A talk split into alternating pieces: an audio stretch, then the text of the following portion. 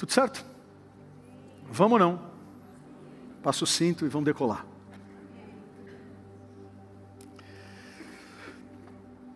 Uma das coisas que eu tenho aprendido ao longo da minha vida cristã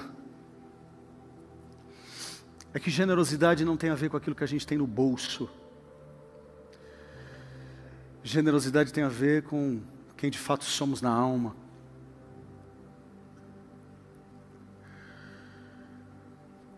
Conheço pessoas que são pobres, com muito dinheiro. Mas também conheço pessoas que talvez nem conseguiram ofertar hoje, mas são ricas, porque elas têm a convicção que o seu nome está escrito no livro da vida. Então, o conceito, Jaime, de riqueza no reino é bem diferente. Bem diferente. E uma das formas que eu entendo que podemos ser solidários, generosos, é quando a gente compreende o que eu chamo de três T's: tempo, talento e tesouro. Ofertar o tempo é o que muitos dos nossos pastores têm feito. Pessoas que mandam e-mail para a gente e, e as pessoas elas não querem nem ouvir, elas só precisam falar. Eu tenho tido essa experiência. Há cinco anos atrás, Moacir, eu falava mais nos aconselhamentos pastorais. Hoje, eu estou falando pouco, porque as pessoas sabem a resposta, mas elas só querem desabafar. E quem hoje quer ouvir? Sem interesse. Times money. Né? Mas Deus tem levantado aqui um time de pessoas que têm ofertado o seu tempo para ouvir. Talvez aquilo que eu ou um dos pastores vão dizer, talvez até seja uma coisa especial e tomara que seja. Mas o que as pessoas estão precisando muitas vezes é do tempo do outro. Seja para uma visita hospitalar, seja para um, para um velório. A igreja entra ah, exatamente aí. E que ela sempre seja assim. É provável, Cícero, que a gente como igreja, não somente os pastores, mas todos vocês, possam em algum momento lá no serviço de vocês ou na família de vocês ofertar tempo para as pessoas. Mas também é possível a gente ofertar o nosso talento. Né? Eu falo isso com toda tranquilidade, com, com toda humildade diante de Deus. Vocês sabem que eu rodo muito esse país, tocando, cantando, palestrando e também fora desse país. Mas falando de Brasil, vocês podem ter certeza que mais de 90% das igrejas evangélicas gostariam de ter um time de música como nós temos aqui. Falo isso com muita tranquilidade, sem qualquer tipo de soberba. Não porque nós somos, porque nós somos os melhores, mas nós não somos os piores. Tecnicamente falando, não. Ou seja, esse time aqui, não somente eles, mas o time de mídia. As pessoas chegaram sete da manhã aqui. Não ofertando apenas o tempo, mas também ofertando o talento. Qualquer igreja hoje pagaria um bom salário, qualquer assim que eu digo que tenha condições, que entende que são tecnicamente precisos. Você pode ter certeza que receberia um bom salário.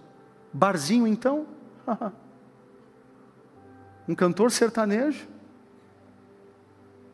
Eu conheço um pouco desse meio, não porque eu sou do sertão, mas por conhecer muitos músicos, tanto no meio secular quanto no meio evangélico. O salário hoje de um aqui, como se fosse a Marcele aqui, um batera desse, seria um bom salário. E está tudo certo para quem está lá. Ok, não vou entrar nesse mérito, mas esses que estão aqui, além do tempo, estão ofertando, John, talento. Mas também a gente consegue ofertar com o nosso tesouro, com nossa grana. Né? Talvez você não tenha o tempo que gostaria, repense. Porque se você está sem tempo, alguma coisa está errada. Eu nunca vi Jesus apressado nos evangelhos. Se você fala que você é cristão e está apressado na vida, você se parece com todo mundo, menos com ele. Você não pega, Igor, Jesus correndo. Então, Jesus saiu da Judéia apressado e foi para Galiléia. Não tem. Eu acho que ele fazia maratona de 42 quilômetros, mas correria assim, não.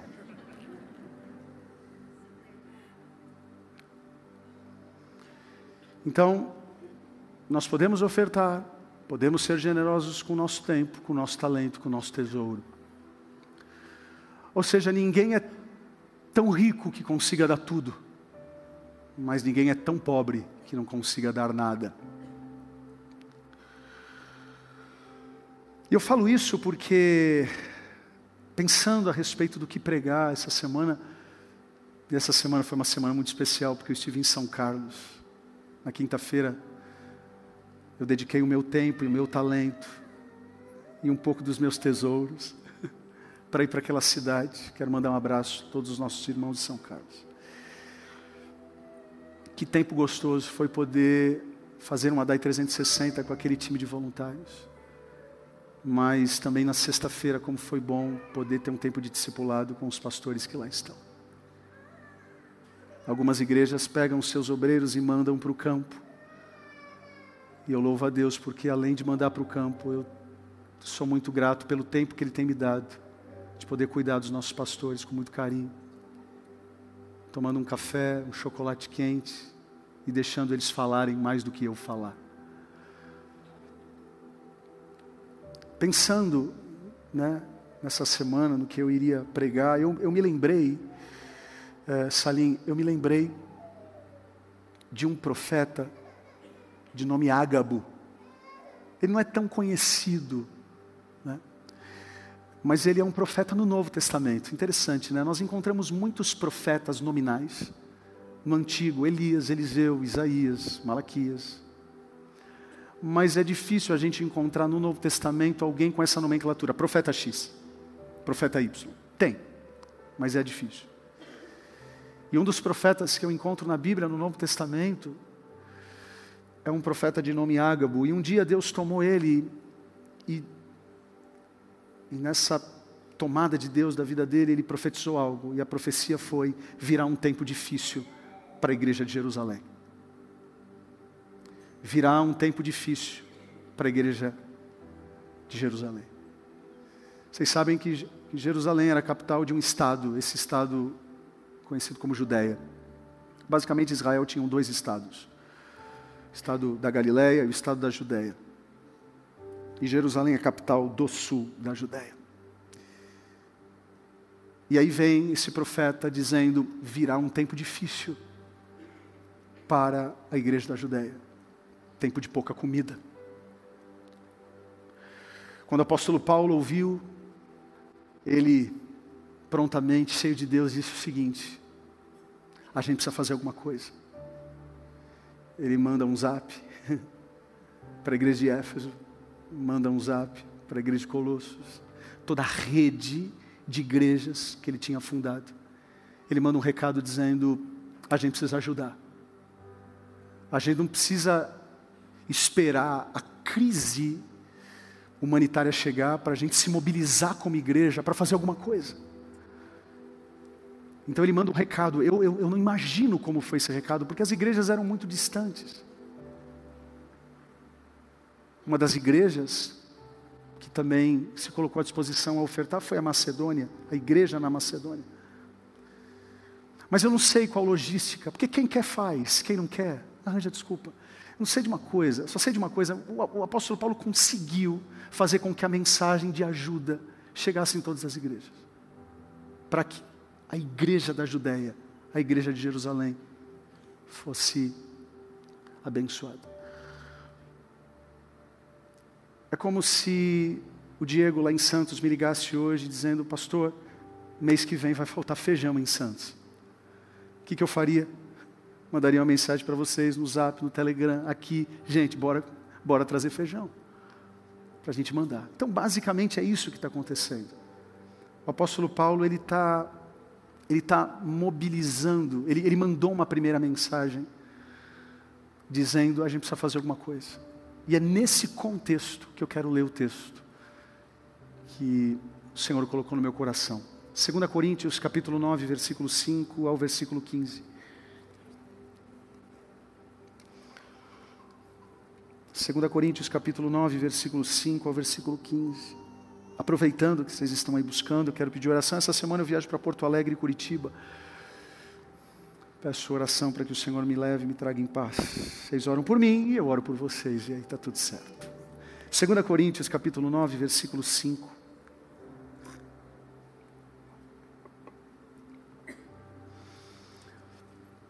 Achei, eu, Paulo, necessário recomendar que os irmãos os visitem antes e concluam os preparativos para a contribuição que vocês prometeram. Então ela estará pronta como oferta generosa e não como algo dado com avareza.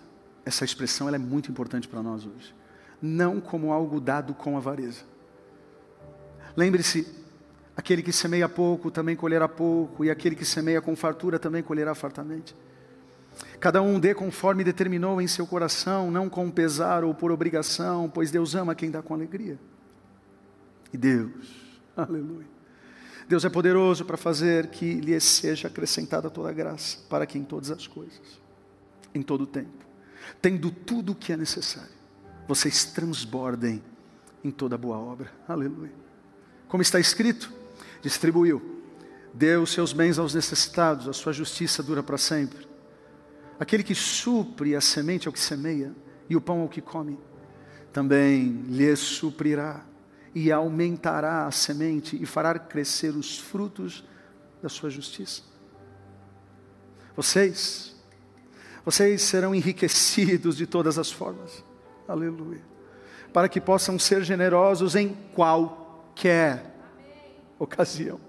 E por nosso intermédio, a sua generosidade resulte em ação de graças a Deus. O serviço ministerial que vocês estão realizando não está apenas suprindo as necessidades do povo de Deus, mas também transbordando em muitas expressões de gratidão a Deus. Por meio dessa prova de serviço ministerial, outros louvarão a Deus pela obediência que acompanha a confissão que vocês fazem do Evangelho de Cristo, e pela generosidade de vocês em compartilhar seus bens com eles e com todos os outros e nas orações que vocês fazem. Ou melhor, nas orações que fazem por vocês que doaram, eles estarão cheios de amor por vocês, por causa da insuperável graça. Essa expressão é, é a melhor tradução do grego para português. Insuperável graça que Deus tem dado a vocês. Graças a Deus por seu dom indescritível. Fala para a pessoa que está ao teu lado, graças a Deus por seu dom indescritível. Pai, muito obrigado pela tua palavra, que é lâmpada para os nossos pés e luz para o nosso caminho. Que eu e essa igreja, todos nós possamos diminuir, para que o Senhor venha crescer. Amém, amém e amém. Amém. Muito obrigado, viu, maestro? Trabalhou muito hoje. Orem por ele. Amanhã ele tem uma coisa muito especial. Para quem não sabe, o nome dele é Fábio. E amanhã ele tem um, um grande desafio pela frente. Não é isso? Em nome de Jesus. Deus é bom.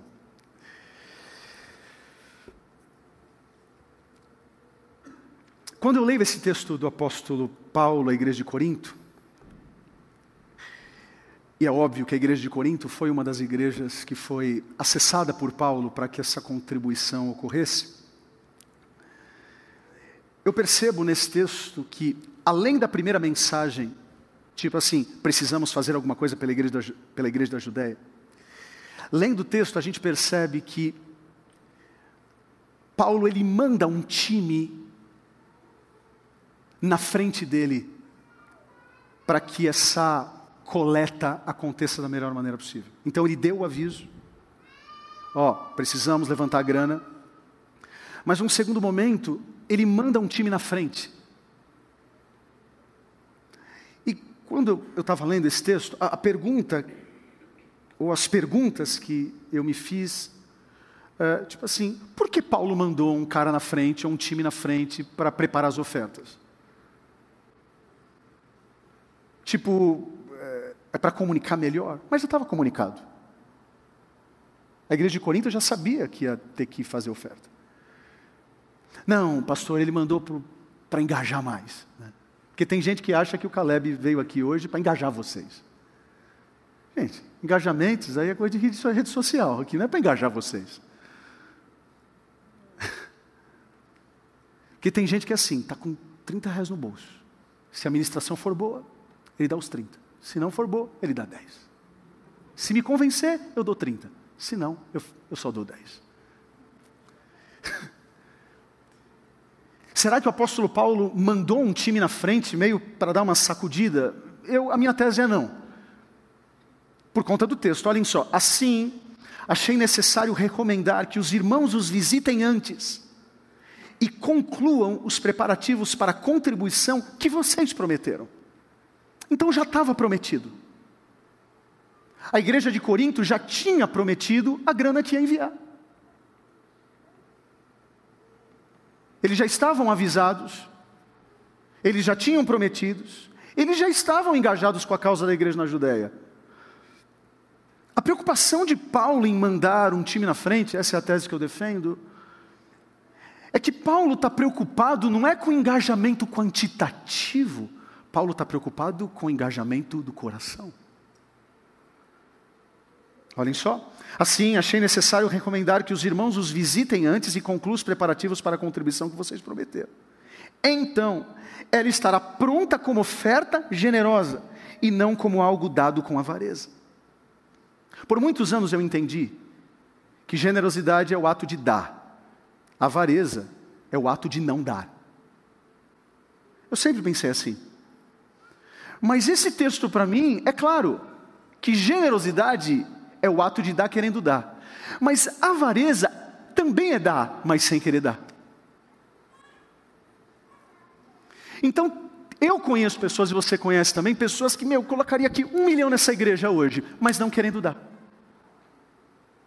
Tem pessoas aqui que talvez colocaram lá na lista, não, eu vou trabalhar, veio forçado, porque não queria, por, por N motivos.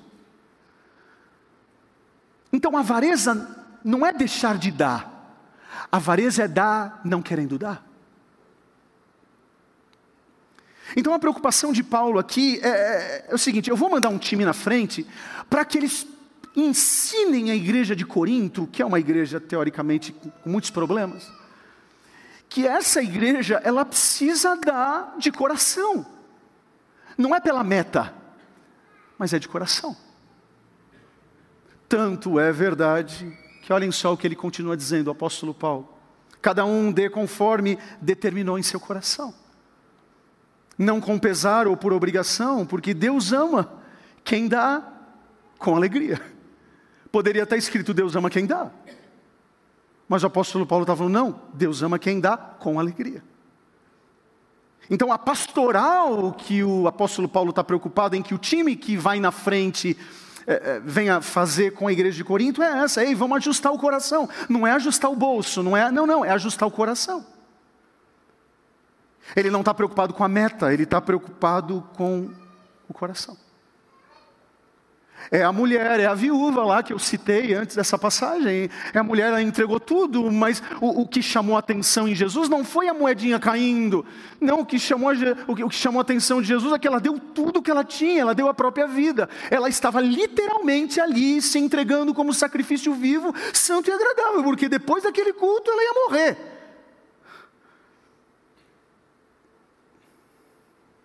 Para o apóstolo Paulo, oferta fala. Oferta fala. Oferta tem voz.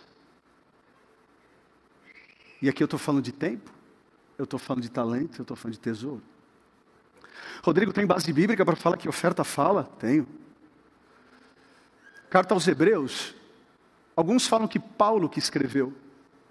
Outros falam que foi a escola paulina. Então, filho, coloca tudo na conta de Paulo que está tudo certo. Olhem só o que o apóstolo Paulo ou a escola paulina escreveu. Ora, a fé é a certeza daquilo que esperamos e a prova das coisas que não vemos. Pois foi por meio dela que os antigos receberam bom testemunho, pela fé entendemos que o universo foi formado pela palavra de Deus, de modo que o que se vê não foi feito pelo que é visível. Pela fé. Pela fé, Abel ofereceu a Deus um sacrifício superior ao de Caim. Pela fé, ele foi reconhecido como justo quando Deus aprovou as suas ofertas. Embora esteja morto, por meio da fé, ainda fala. Isso é muito louco. Se você fizer um estudo teológico, você vai perceber que em quantidade, Caim ofertou muito mais do que Abel. Mas em qualidade, Abel, tanto é verdade que a oferta de Abel ainda fala ela está ecoando, tanto é verdade que eu estou falando dessa oferta até hoje.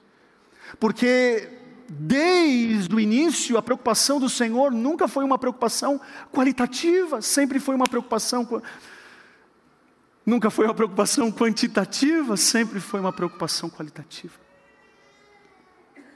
seja através do nosso tempo, seja através do nosso talento, seja através do nosso tesouro, o que importa para Deus nunca estará relacionado à quantidade, mas na qualidade do nosso coração.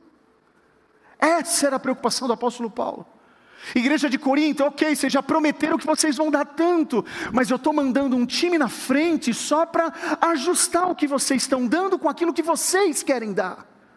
Porque se ele fosse um apóstolo fanfarrão, ele estaria preocupado em mandar um time deslocar. Gente, eu não estou falando de Piranga Sacomã, eu estou falando, gente, de, de, de, Macedônia, eu estou falando de, de, de Éfeso, eu estou falando de, de cultura greco-romana.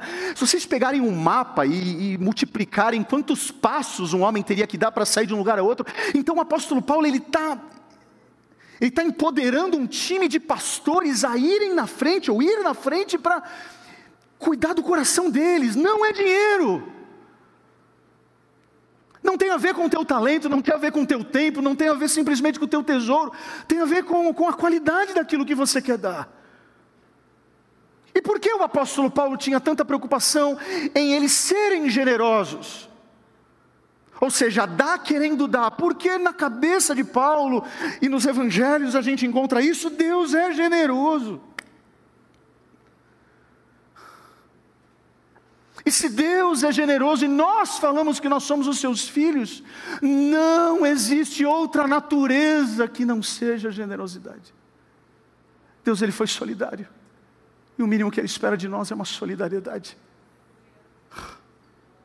Efésios capítulo 5, de 1 a 2, olhem só o que o apóstolo Paulo disse, portanto, sejam imitadores de Deus, como filhos amados, e vivam em amor, como também Cristo nos amou e se entregou por nós como oferta e sacrifício de aroma agradável a Deus.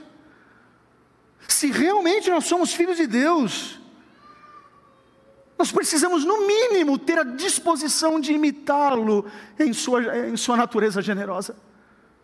É muito louco porque nós temos muita facilidade em gravar um dos versículos mais conhecidos da Bíblia. Qual é o versículo? João 3,16. Bora, vamos lá. Como está João 3,16? Porque Deus amou o mundo que enviou o seu único filho, para que todo aquele que nele crê não pereça, mas tenha vida eterna. Uau, isso aí é escola bíblica. Agora é engraçado que a gente tem uma dificuldade, e é o mesmo capítulo e o mesmo versículo no número, de decorar 1 João 3,16. O que está escrito? Fala. Cadê você que faltou na escola bíblica? Sabe por que a gente não decora? Olhem só. Nisto conhecemos o que é o amor. Jesus Cristo deu a sua vida por nós. E nós devemos dar a nossa vida. Ah, entendi porque a gente não decora.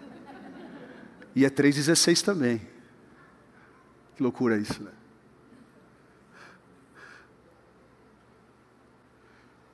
A minha oração é que nós sejamos uma igreja mais liberal. Liberal no sentido da liberalidade uma igreja mais generosa, uma igreja mais solidária, a partir desse que está falando. Sabe, que possamos compreender que nós não somos de fato uma represa, mas nós somos um rio, entra água e sai água. Porque Deus foi e é assim com a gente, e sempre será. O problema é que o mundo que tem uma voz muito alta, que tem uma voz muito poluída, o que, que o mundo está dizendo? Ei, se você acumular, você vai estar tá seguro. Se você vai estar tá seguro, você vai ser feliz. E o Evangelho é exatamente ao contrário. Se você dá, aí você vai ser feliz. Porque a tua segurança, uns confiam em carros, outros confiam em cavalos, outros confiam em tantas outras coisas, mas nós confiamos no Senhor. O apóstolo Paulo está no mínimo dizendo o seguinte: aí, cada um dê, é para dar. Eu não estou falando que não é para dar, a igreja de Corinto, mas se é para dar, que dê conforme determinou em seu coração, em seu coração, não com pesar ou por obrigação, porque Deus ama quem dá com alegria. Seja dom, seja talento, seja, seja tesouro, seja tempo. Em, em, resumo, andar em generosidade na Bíblia nunca vai ser uma obrigação, mas sempre será uma orientação. E se de fato isso acontecer da nossa parte, se aquilo que a gente coloca no coração escoar pelas nossas mãos, sair do nosso bolso, sair a, a, a, do coração a vontade de dar atenção para ouvir as pessoas que estão querendo falar, se a gente tiver a proatividade de gastar os nossos talentos nessa igreja e parar de uma vez por todas e ser um consumidor evangélico, porque tem gente que acha que isso aqui é teatro. O cara come aqui todo santo domingo, todo, e, e acha que é só isso. Não, não está errado.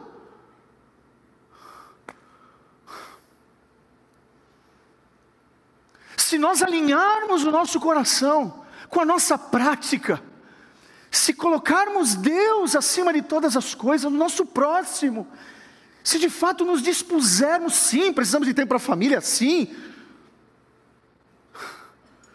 Essa semana, como eu tive em São Carlos dois dias, quinta e sexta, no sábado eu falei, eu quero ficar com meus meninos. A Tati ia pregar de tarde, tarde e noite e eu ia ficar com os meninos. Só que à noite eu ia ter um compromisso, eu ia pregar numa igreja mas eu não estava querendo ir. Não queria ir. Posso confessar meu pecado? Nada contra a igreja, mas tudo com, meu, com os meus filhos. Aí a Cacá, a Carla, que é a nossa secretária, ela mandou uma mensagem para mim, pastor, eu não sei o que aconteceu, mas cancelou o culto que você ia pregar. Eu não sei se eu dava glória a Deus, eu não sei se eu dava. Porque é um pecado, né? Dar glória a Deus porque o culto cancelou. Mas eu, não me lembro nos últimos 19 anos da minha vida, três cultos, cancel, eh, três cultos cancelados. Eu nunca ouvi falar disso, por quê? Não ter dinheiro? Não sei. Eu não cobrei nada. Então eu não era o problema. Eu não sei, alguma coisa aconteceu, mas eu entendo que nós precisamos ter um tempo para a nossa família, eu entendo que nós precisamos ter um tempo para as nossas finanças, eu entendo tudo isso, mas a gente tem que tomar muito cuidado, senão a gente vive uma represa sem a gente perceber. A gente fica dando dinheiro na igreja, dando dinheiro dízimo, porque o Caleb pediu, e, eu, e aí Deus está falando: não é isso, não é isso, porque o teu bolso está distante do teu coração. Quando nós alinhamos isso, olhem só a porta espiritual que acontece. Se eu fosse vocês, eu levantaria as mãos, porque agora vem um assim, diz o Senhor. Deus é poderoso. Tem gente que não pegou. Deus. Deus é poderoso para fazer que lhe seja acrescentada toda a graça. Olha, para, para, fique com as mãos erguidas, não abaixem não. Se vai acrescentar toda a graça, é porque nem toda a graça ainda foi dispensada. Estão aqui comigo, sim ou não? Para que em todas as coisas, em todo tempo, tendo tudo o que é necessário, vocês transbordem toda a obra, vocês serão enriquecidos de todas as formas, para que possam ser generosos em qualquer ocasião, e a sua generosidade resulte em ação de graças a Deus ainda com as mãos erguidas, sabe o que o apóstolo Paulo está falando? Ei, para as pessoas que não, que não são generosas tem graça, mas para as pessoas que são generosas tem mais graça.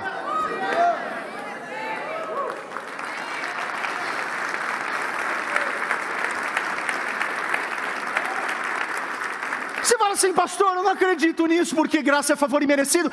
É verdade, pergunta para o apóstolo Paulo. Se está escrito, um dia eu vou saber o porquê. Porque Ele está falando e vai vir mais graça. Mas, pastor, toda a graça já não foi dispensada, não. Tem mais graça.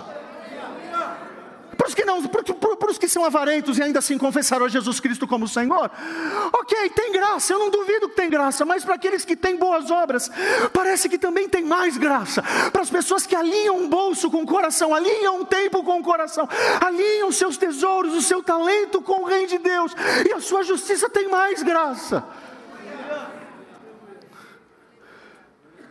Sabe, se derramarmos perante o Senhor todos os dias e todas as horas, dizendo: Pai, como que eu posso hoje ser mais generoso? Seja através do meu tempo, seja através do meu talento, seja através do meu tesouro. Mas não é possível, me perdoe a prolixidade, me perdoe falar isso novamente, mas eu vou falar: ninguém é tão rico que possa dar tudo, mas ninguém é tão pobre que não consiga dar nada. A Bíblia vem dizer que aqueles que não conseguem ser fiéis no pouco, não serão fiéis no muito. Um capítulo antes do 9 que nós lemos é o capítulo 8, ok? Sabe o que o apóstolo diz? Ele vem dizer o seguinte: Deus dá semente para aquele que quer semear. É diferente a gente pensar na rotina, na, na, na, no raciocínio humano, porque a gente pensa o seguinte: o dia que eu tiver semente, eu semeio. Mas o apóstolo Paulo está dizendo o seguinte: você quer semear? Peça, porque vai ter semente. O problema é que a gente está tão incrédulo que nem desejar semear a gente quer.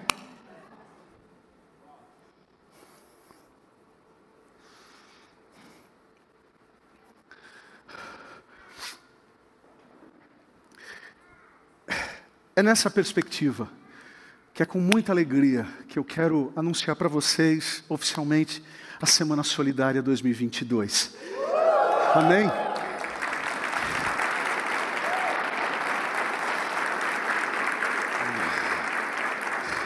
Mediante, mediante essa aula de Paulo, eu acredito que essa Semana Solidária realmente vai ser algo marcante para nós. É bem verdade que nós, em 2019, nós iniciamos um projeto assim, que nós conseguimos arrecadação para o pronto-socorro, lá em Miranda, e graças a Deus, essa semana, a prefeitura, ela já vai começar o pente fino daquilo que eles prometeram lá, lá na aldeia indígena.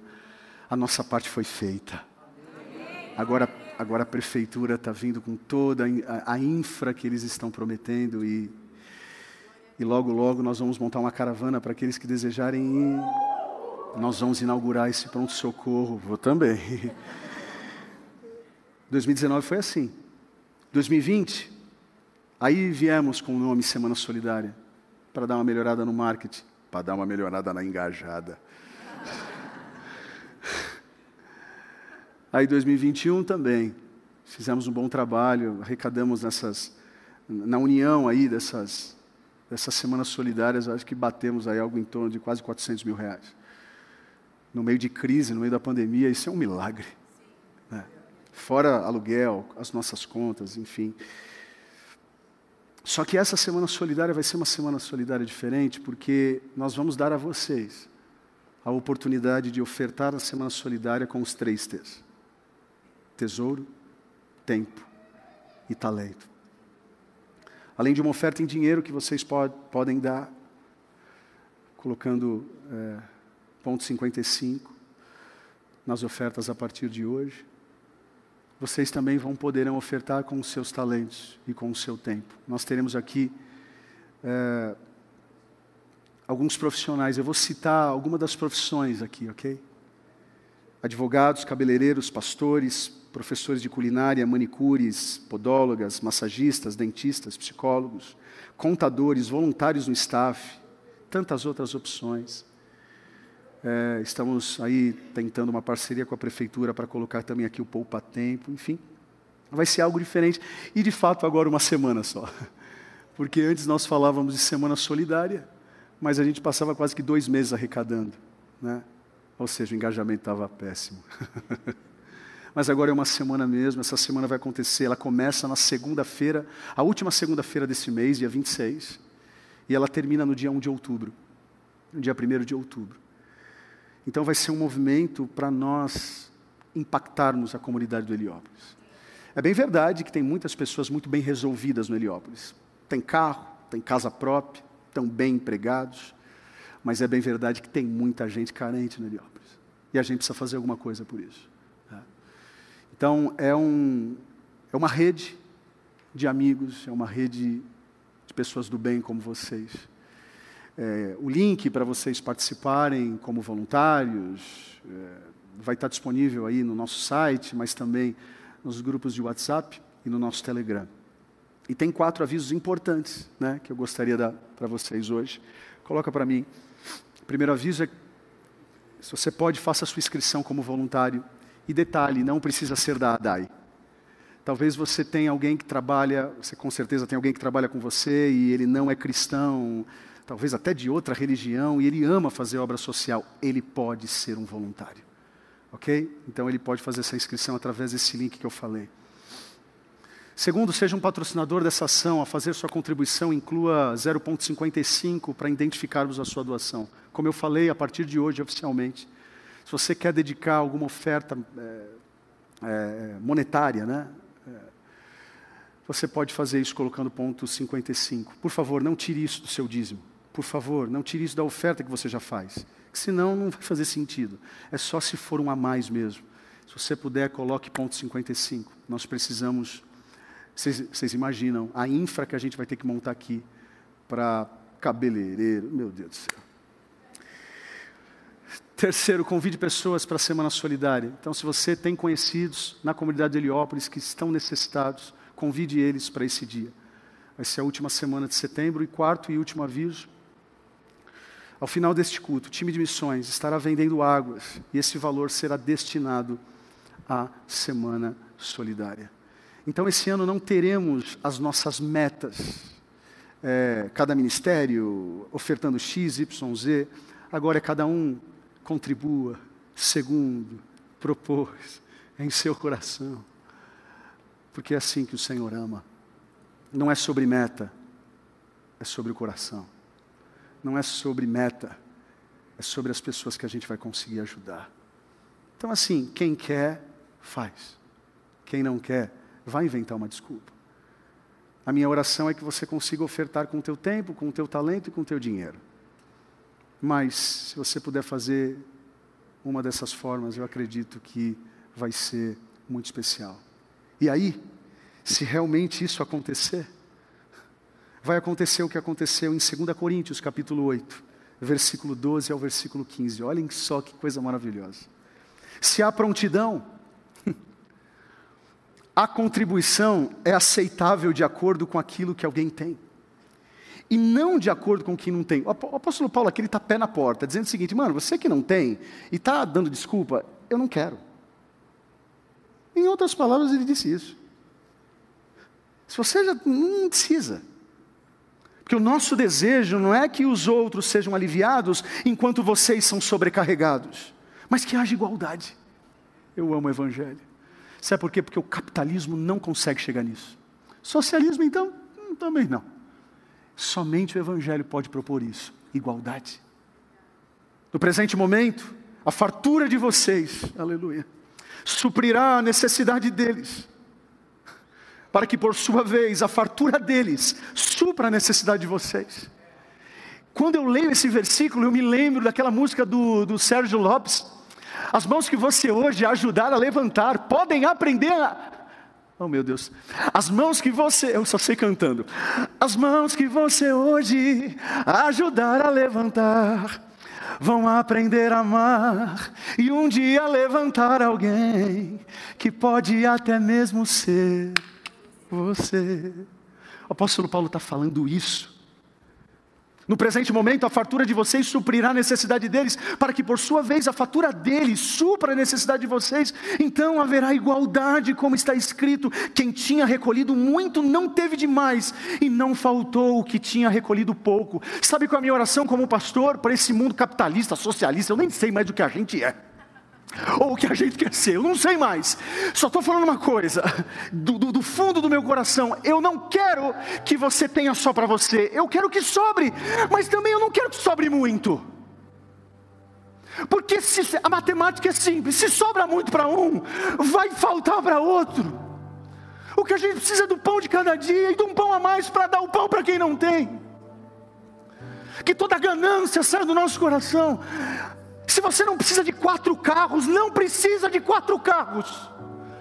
Venda o, o, o quarto. Sei lá, o pastor, o que eu vou fazer? Não sei também o que você vai fazer.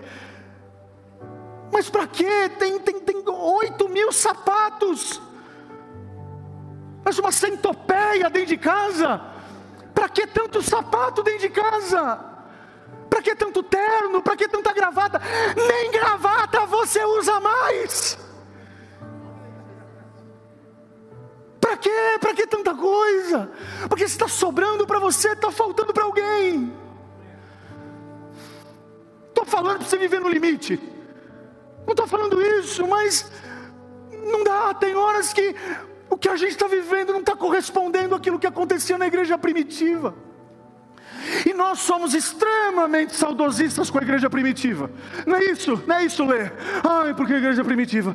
Ai, eu queria viver na igreja primitiva. Ai, eu queria dar glória na igreja primitiva. Queria nada. Mentira! Você queria estar no culto, mas de segunda a sexta, tendo que repartir o que você tem com outro? Duvido. Colocar no pé dos apóstolos tudo que você ganhava? E não era só dar, era dar com a motivação boa, porque se apenas desse, você soube o que aconteceu com aquele casal. Deu e se lascou. Como que chama esse casal? Ananias e Safira. Eu estou rindo, mas é triste. Percebe que o Evangelho nunca foi sobre dinheiro, sempre foi com o coração. O apóstolo Pedro olha e fala assim: mano, para que vocês mentiram para mim?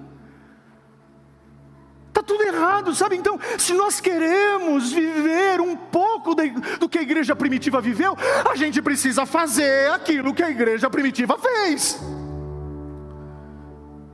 Ai, Senhor, me use como, como Elias. Pedir para ser usado como Elias é uma coisa, eu quero ver você comer gafanhoto como ele. Por que, pastor? Tinha alguma dieta no gafanhoto? Eu não sei. Mas ele comia. A gente é expert em dizer, faz novamente, aviva-nos, Senhor, aviva-nos como John Wesley. Senhor, eu quero pregar como uma tocha, igual John Wesley, lá no século XVIII, tá bom, mas eu quero pagar o preço como pregador, assim como John Wesley pagava. Todos os dias ele orava quatro horas, e quando ele tinha um problema sério para resolver, ele orava cinco. A gente é exatamente ao contrário. Quanto mais problemas a gente tem para resolver, menos tempo a gente tira das coisas, a gente tira de Deus. Hoje o dia está busy. Hoje o dia está zoado, então hoje minha devocional vai ser 10 minutos, só para compensar. A gente tira da quem, de quem a gente não deveria tirar. Ei, quem se esquece de Deus de manhã não vai conseguir encontrá-lo à tarde.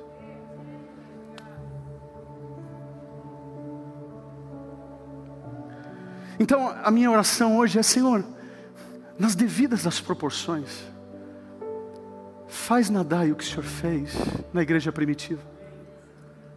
Eu não vou pedir para você trazer teu salário e colocar aqui. Eu não vou pedir, não, não é isso. É aqui. Você sabe. Eu estava terminando esse culto, mas no culto das nove. Daqui a pouco veio uma pessoa e disse, pastor, eu preciso dar alguma coisa. Eu não pedi. Mas quando é o Espírito Santo que toca, e não é sobre dinheiro, Acabou o culto, teve uma pessoa que falou assim: Pastor, eu estava com dúvidas de vir aqui para a igreja, mas eu quero dedicar agora para os próximos anos da minha vida os meus dons, os meus talentos. Eu estava enjoado de igreja, não estava. Aí depois que eu ouvi a tua palavra, que não é minha, é a palavra do Senhor, está tudo certo, pastor. Mas a partir de agora, eu falei: Não, vamos para casa, pensa direito, pastor. Eu quero contato do pastor Alex, pode ser? Eu falei: Não, não pensei. Falei duas vezes ainda: Não, vamos lá. Ele falou assim: Pastor, acho que você não entendeu quero ficar. Tá bom. Essa é a igreja que eu sonho. Uma igreja que as pessoas. Ninguém era obrigado na igreja primitiva a dar. Nós estamos aí com um sonho de comprar, talvez esse prédio, comprar esse terreno. Uh, relatório financeiro dessa semana, o Amorim disse, pastor, está com vontade mesmo de sonhar com o terreno? Eu falei, Amorim, cuida das contas, que da visão cuido eu. Cada um no seu quadrado. Porque eu nunca vi para um líder onde os seus recursos foram maiores do que a sua visão. Sempre na vida de um líder, a visão é maior do que seus recursos. Então eu acho que essa é a nossa oração. Pai, usa-nos. Assim como o Senhor fez na igreja primitiva. Nas devidas as proporções, faça hoje. Para que no mínimo água haja igualdade. Não conseguimos talvez dar assessoria do jeito que daremos em setembro para a comunidade do Heliópolis? Damos, sim, damos. Todo mês fazemos, mas como a Semana Solidária é um movimento de, de, de, de curto prazo, mas se não conseguimos fazer isso sempre, mas pelo menos vai ter igualdade no mês de setembro para essa comunidade. Que Deus nos use. Tudo isso para que vocês tenham uma cota mais de graça. Eu quero uma cota mais de graça. Eu quero acreditar que essa semana vai vir uma coisa para vocês. Foi a graça mesmo. Até o teu patrão vai falar assim: Eu tenho um aumento para você. Aí você olhar para a cara dele, não é patrão. Isso é graça. Pode falar para ele quem foi ele. Mas no fundo, no fundo, você fala: É graça. Que Deus te dê oportunidades para você ofertar teu tesouro, teu talento e o teu tempo. Algo tão precioso que muitas vezes a gente está gastando mais no feed. A gente está alimentando feed, para quem não sabe, eu não sabia, mas um pouco de inglês que eu sei, feed é alimento, não é? No caso de o verbo é do alimentar, não é isso? Esse feed que você tanto passa para cima. Esses dias eu passei tanto para cima no feed que acabou. O próprio Instagram falou: acabou. E aí, quando a gente pensa que a gente vai se alimentando, a gente vai ficando mais vazio. Que tal dedicar um pouco desse tempo no feed para de fato alimentar, seja com atenção, seja com dom, seja com a grana, pessoas que estão precisando? Faça de nós pessoas menos do time eu quero, Pai, e mais do time conta comigo. Eu já tenho tudo que eu preciso. Eu sei que na minha liberalidade, do pouco que tenho, graça sobre graça, vai cair sobre os meus filhos, minha esposa, a nossa igreja, e a gente vai caminhando rumo à igualdade. Rumo à igualdade. Que o que eu tenha não venha a ser distante daquilo que vocês têm. Somente eu, como pastor. Esses dias um, um irmão perguntou para mim, pastor, eu quero profetizar que você vai conseguir comprar um carro importado, uma SUV, tipo uma BMW. Aí eu falei para ele, filho, ora isso não. Não é bom para minha profissão como pastor ter um carro desse.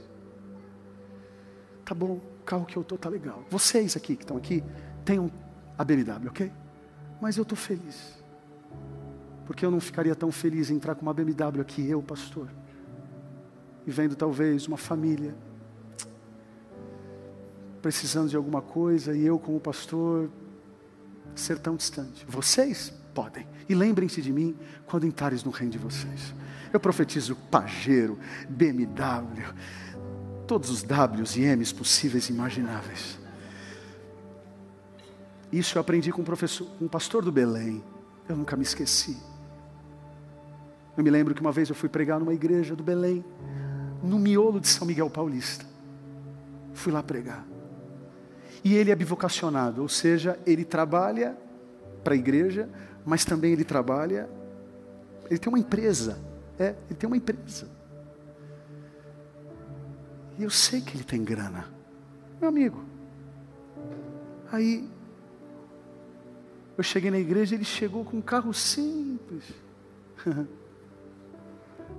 E eu fiquei na minha. O irmão veio me falar, pastor, sabe por que ele vem com um carro assim? É porque ele é pastor de uma comunidade. E ele não quer dar um exemplo dentro da comunidade com um carro importado. A BMW ele usa de segunda a sexta. Mas quando ele vem pastorear a comunidade que Deus confiou, ele tem sabedoria para entender que geraria mais falatórios negativos do que positivos. Aquilo nunca mais me esqueci. Pastor, e se eu te der uma BMW, o que, que você faz? Eu vendo. E você não vai ficar triste. Está tudo certo. Estou querendo comprar um carro, quero deixar bem claro. Mas BMW para o meu bolso não dá. Se você tem uma BMW, pode me convidar. Eu vou. E vou feliz. Está tudo certo. Porque aonde a BMW me leva, o meu HB20 está levando. Sabe por quê? Porque o nosso coração não pode estar nessas coisas. Você pode ter certeza que é alguém com BMW. Hoje o pessoal da BMW está muito triste comigo, mas enfim, tem gente com BMW agora que gostaria de ter a alegria que você está sentindo agora.